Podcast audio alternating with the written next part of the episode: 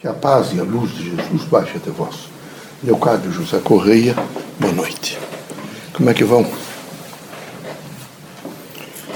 Vejam, meus amigos, o mundo da Terra, com todas as variáveis, vocês sabem disso. Dependendo da mentalidade de cada um de vocês, vai se lhes oportunizando situações diferenciadas. É preciso que, em face dessas situações diferenciadas, vocês saibam administrar. De que maneira eu vou administrar? Como é que eu vou alcançar, por exemplo, algumas dessas situações e vou vivenciá-las da melhor maneira possível? Vocês não podem se afastar das pessoas. Aqui na Terra, vocês vivem num ambiente onde os graus de, eh, sociais, de processos sociais, eles insuflam sobre vocês vaidades.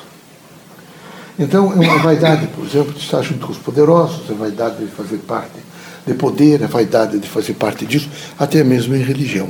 Era preciso que vocês todos se indagassem muito. Como é que eu posso ser útil antes de ser vaidoso? Como é que eu posso ser útil antes de ocupar poder? Eu preciso sempre ter, estar em condições vejo, de ser útil ao meu próximo, de priorizar o meu próximo.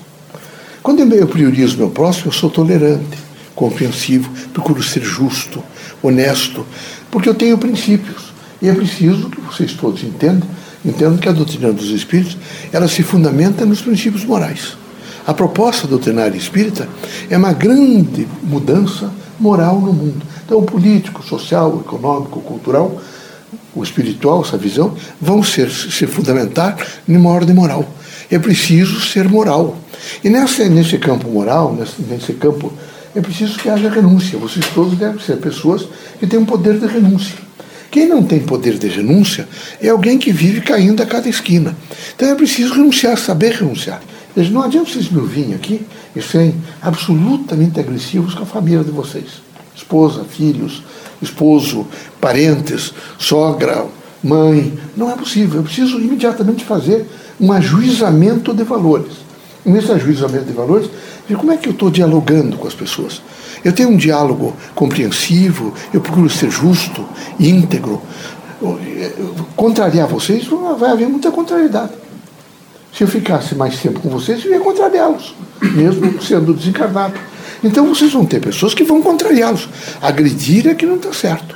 Vocês não podem, em hipótese nenhuma, agredir ninguém. Particularmente os médios espíritas. Fica extremamente desagradável, por exemplo, um médium espírita ser visto numa casa de alcoolismo ou de alcoolistas. É extremamente desagradável o médium espírita, alguém contar que o médium espírita agride as pessoas. É, é, é deveras inusitado dizer que o médium espírita está na casa, por exemplo, de prostituição. Ele não deve ficar condenando as prostitutas publicamente, mas ele não pode compartilhar de uma devassidão e de um processo, evidentemente, de destruição do ser humano. Ele tem que ter uma decência. E essa decência tem que estar plasmada na sua maneira de sentir, de pensar, de fazer palavras, de fazer as coisas. É preciso uma coerência na dimensão de administrar a vida. Quando eu não sei administrar a vida, eu sou incoerente.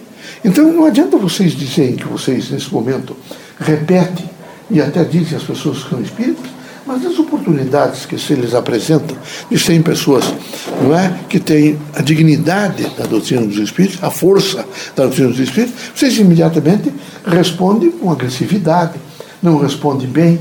É preciso mudar.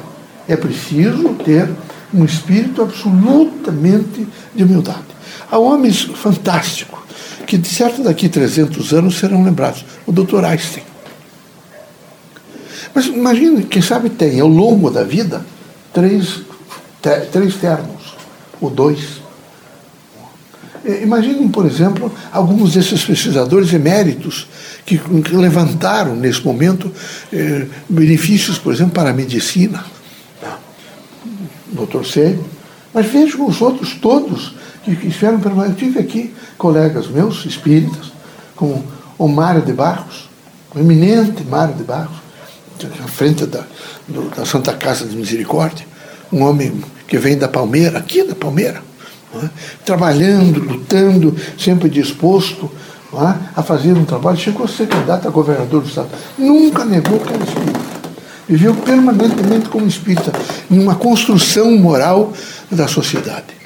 E assim, outros tantos homens que estiveram sempre prontos para dar um testemunho pelo exemplo. Porque testemunho não adianta pela palavra. Vocês, pela palavra, dizem o que vocês querem que, que pensem de vocês. E o testemunho maior é pelo exemplo. É preciso que vocês sejam conhecidos pelo exemplo. Que os vizinhos todos e a comunidade digam: aquele fulano, o doutor, o senhor, né, é um homem modesto, humilde. É um sujeito conhecido aqui na comunidade porque não é, não é serviçal, é um homem que presta serviço aos outros.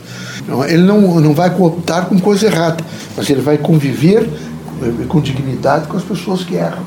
Porque vocês nunca esqueçam que aqueles meninos que estão lá presos no sistema penitenciário, as pessoas que estão hoje chafurdadas mesmo na lama dos escândalos e dos sofrimentos, evidentemente, da desonestidade, eles são seres humanos. Eles precisam ser tratados como seres humanos. Não é possível enxovalhá-los permanentemente, nem vilipendiá-los publicamente. É preciso a coragem, cada um de per si, de dizer eu não vou nunca, em hipótese nenhuma, né, deslustrar nesse momento, tentar desmontar aquele indivíduo, porque ele errou. Vocês todos carregam a falibilidade. O erro é muito comum. E aqui há muito erro em torno de dinheiro, há muito erro em torno de sexo, há muito erro em torno de ter vontade, não ter o que conversar, inventa-se coisas da vida dos outros. O que vocês precisam ser é muito firme. Só deve abalar vocês aquilo que parte de dentro para fora, e não aquilo que vem de fora para dentro. Não procurem agradar a todos. Não intentem o que o próprio Cristo ainda não conseguiu. É preciso ter a coragem de ser honesto, mas não a pretensão de agradar a todos. É preciso ter o espírito franco e sincero de dialogar com todos, mas não de maneira nenhuma, vejo, a, a, a ilusão de que vocês são superiores aos outros.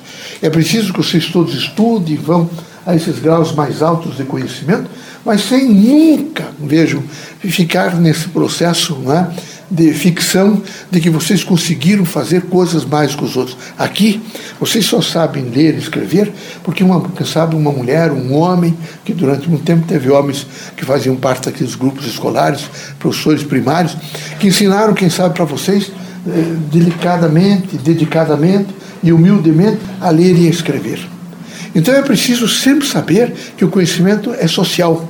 Vocês chegaram aos títulos de doutor, chegaram aos títulos de mestres, são pessoas respeitadas pelo conhecimento, mas há atrás de vocês um conjunto de pessoas que se somaram para que vocês alcançassem esses estágios que vocês alcançaram e é preciso respeitar. E respeita-se como? Sendo humilde, muito humilde, mas muito humilde. De tal maneira que de maneira nenhuma possa a vaidade alcançar vocês. Não façam nada pela vaidade, nem procurem nada que possa trazer a vocês é, de ordem pessoal quando quiseram dar um título ao Dr. Einstein, e ele foi, modestamente, e, e iniciava, iniciava, ele tinha um laboratório para ir, e ele disse a um dos professores, não dá para come, começar logo. Aí, senhor, doutor, nós estamos preocupados porque o senhor veio, o senhor teria que ter vindo de terno. Eu disse, mas não tem importância, eu vou embora. Aí disse, não, mas nós mandamos vir um terno. Não, eu não vou vestir terno. Ou vocês me aceitam como eu sou, ou eu vou embora. Não tem problema, eu não vou ficar magoado com vocês, nada. Só que eu não vou colocar terno. Nem vou para casa botar terno para voltar aqui. Eu não tenho tempo para fazer isso. Ou vocês me aceitam como eu sou, ou como eu os aceitei, ou então nós não fazemos isso. E assim fizeram e deram-lhe o título de doutor. Isso em duas ou três universidades. Um homem modesto, então, vocês vejam, este é um dos homens extraordinários, que será lembrado por muitos séculos. Nunca se exaltou. Mas vejam Jesus Cristo. O trabalho extraordinário de renúncia voluntária e consciente em torno da humanidade. Então, por favor, tratem de quebrar as arestas da vaidade. Alguns de vocês, quem sabe, se sentem bonitos, hoje são mais moços, estão na casa de 20 anos, 30 anos não se luta, meus amigos. Não se luta. Depois de 25 anos, as células começam a morrer mais rápido. Aos 50, então, mais rápido. Aos 75, mais. Vão todos ficar velhos, enrugados.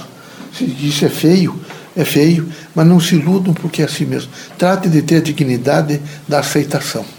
Quem se aceita vive a dignidade de ser. Quem não se aceita não vive essa dignidade de ser.